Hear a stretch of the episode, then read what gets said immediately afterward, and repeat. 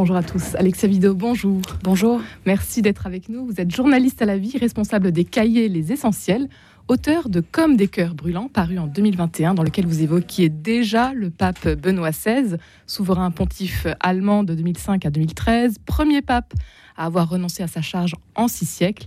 Il a rejoint le Seigneur le 31 décembre dernier à 95 ans. Alexia Vido, aujourd'hui, vous publiez Cher Benoît XVI aux éditions de l'Emmanuel, un ouvrage dans lequel vous rendez hommage à celui qui a guidé votre chemin de conversion et de foi. Nous avons euh, hier célébré ses funérailles. Dites-nous peut-être pour commencer ce que vous avez retenu de la messe et de l'homélie, notamment du pape euh, François? Alors j'ai suivi cette messe avec beaucoup d'émotion. Je l'ai trouvée euh, solennelle et sobre, comme euh, la salle de presse du Vatican l'avait prévu, euh, tout en retenue à l'image de ce que fut Benoît XVI.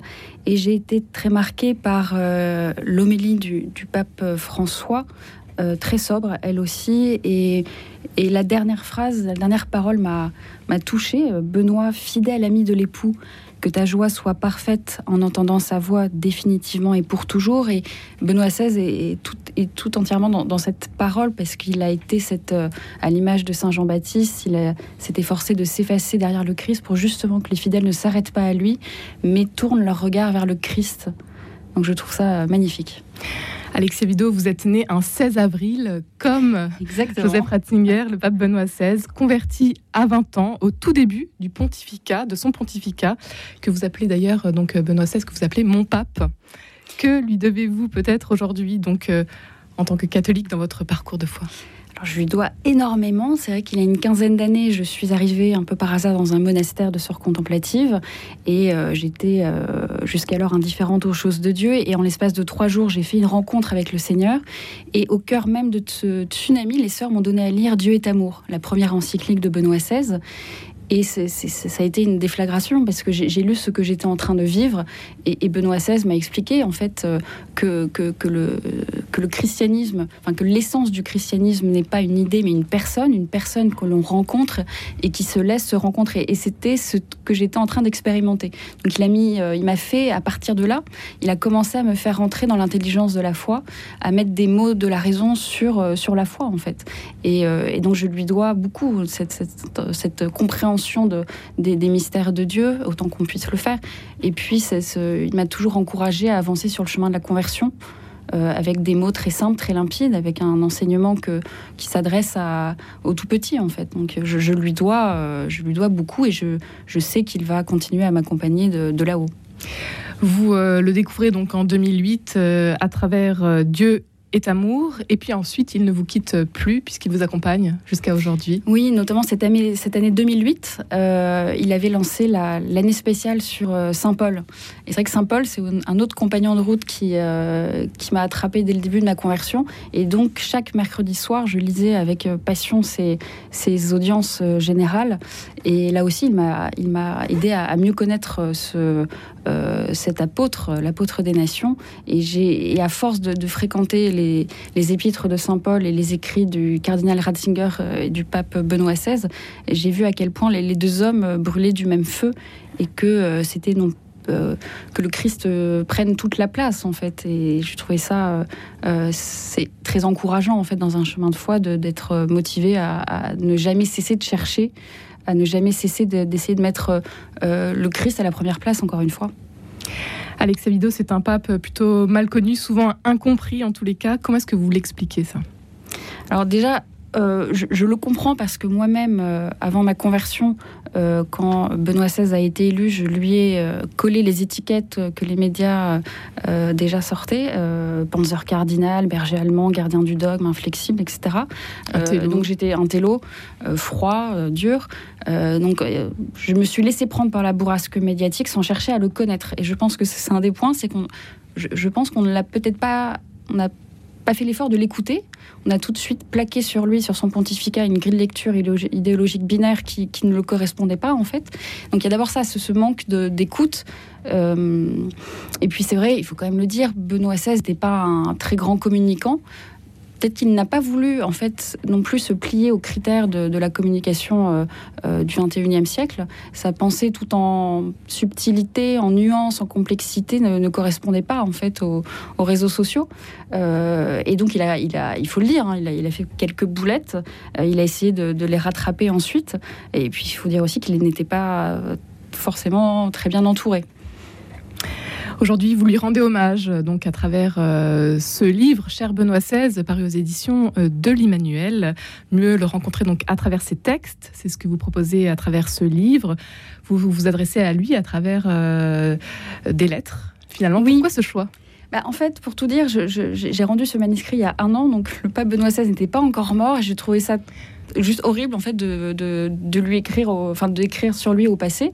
Et donc j'ai vous avez pas osé lui écrire directement jusque là. Et, ben, et en fait c'est ça en fait comme euh, je me suis dit tiens je vais m'adresser à lui dans la communion des saints et des pécheurs, ce qui me permet d'avoir une relation directe avec lui, de continuer cette relation. Et donc je le tutoie, j'ose le tutoiement.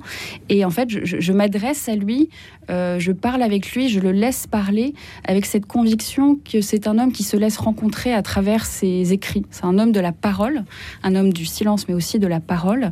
Et euh, j'encourage euh, chacun à, le lire. Et donc moi, en fait, j'ai essayé de... Je prends le lecteur par la main, un lecteur qui peut avoir peur, qui peut être intimidé par Benoît XVI, qui fut cet immense théologien.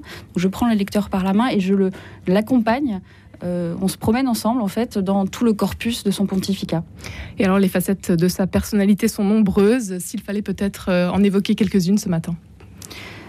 Alors derrière l'immense théologien, c'est ce pasteur doux et humble de cœur, euh, plein de, tendresse, d'écoute, de, d'inquiétude, cette inquiétude de Christ que tant d'hommes soient perdus dans, le désert, et puis cette, cet amour qui est au centre. Euh, nous croyons, nous avons cru à l'amour de Dieu, telle est l'essence du christianisme. Et donc Benoît XVI nous, replace sur le, vrai terrain, à savoir celui de l'amour, et que l'amour est la clé de compréhension, de lecture du christianisme, et que la vie morale découle ensuite. Et c'est d'abord l'amour. Dieu est amour. C'est la première phrase de votre livre. Nous avons cru à l'amour, telle est l'essence du christianisme. Alexia Vido.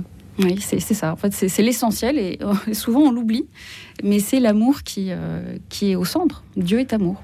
Est-ce que de tous ces textes, il y en a un qui vous a tout particulièrement marqué?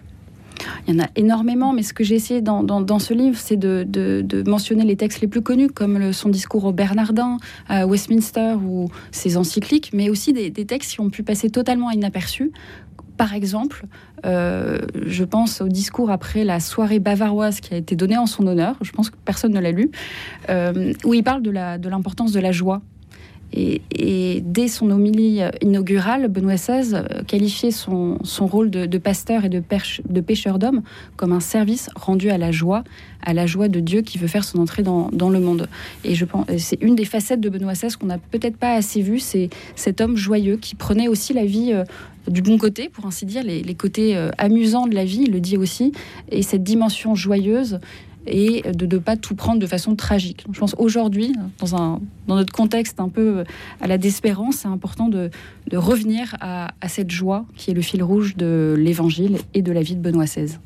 Un pape euh, qui était euh, quand même lucide par rapport à la situation de l'Église que l'on connaît. C'est peut-être le premier pape à mm. avoir eu le courage de dire la vérité sur l'Église elle-même.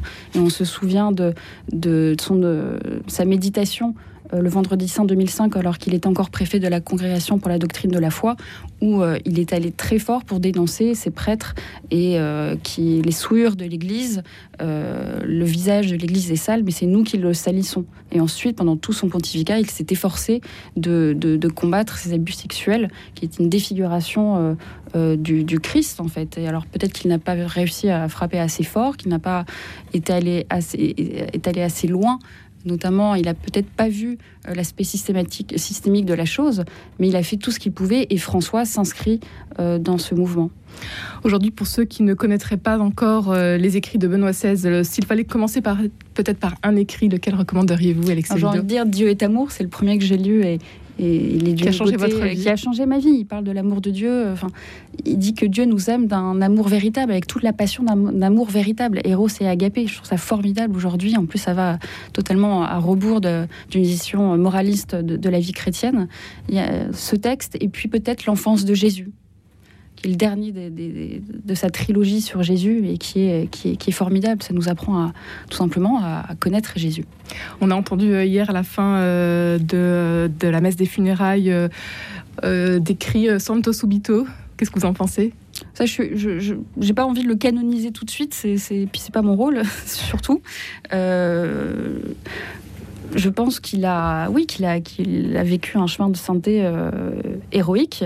On verra ce que l'Église en fera, mais je suis pas forcément pour la, les, sanctifications euh, soudaines. Quoi. c'est, mais c'est très subjectif. L'Église fera son chemin. Voilà. Cher Benoît XVI, euh, Alexia Vido, c'est le dernier ouvrage que vous publiez. Vous rendez donc hommage à Benoît XVI qui vient de nous quitter. Peut-être pour terminer, qu'est-ce que vous souhaiteriez transmettre à travers cet ouvrage et... Je voudrais encourager les chrétiens à, à lire Benoît XVI, à le redécouvrir à travers ses textes, euh, à ne pas avoir se laisser intimider par ce géant de, la théologie, euh, et puis les non-chrétiens. Euh, avoir cette curiosité de lire ce qu'un pape a pu écrire. Ce il s'adresse aussi aux non-chrétiens. Il dit même à quel point les chrétiens ont besoin des non-chrétiens et des personnes d'autres religions et des agnostiques. Donc ce dialogue fécond qui est nécessaire c'est un livre qui s'adresse à tout le monde. Un livre à découvrir aux éditions de l'Emmanuel avec euh, ses plus beaux textes, donc euh, ceux euh, de Benoît XVI. Un grand merci Alexia Vido d'avoir été avec nous aujourd'hui. Merci à vous.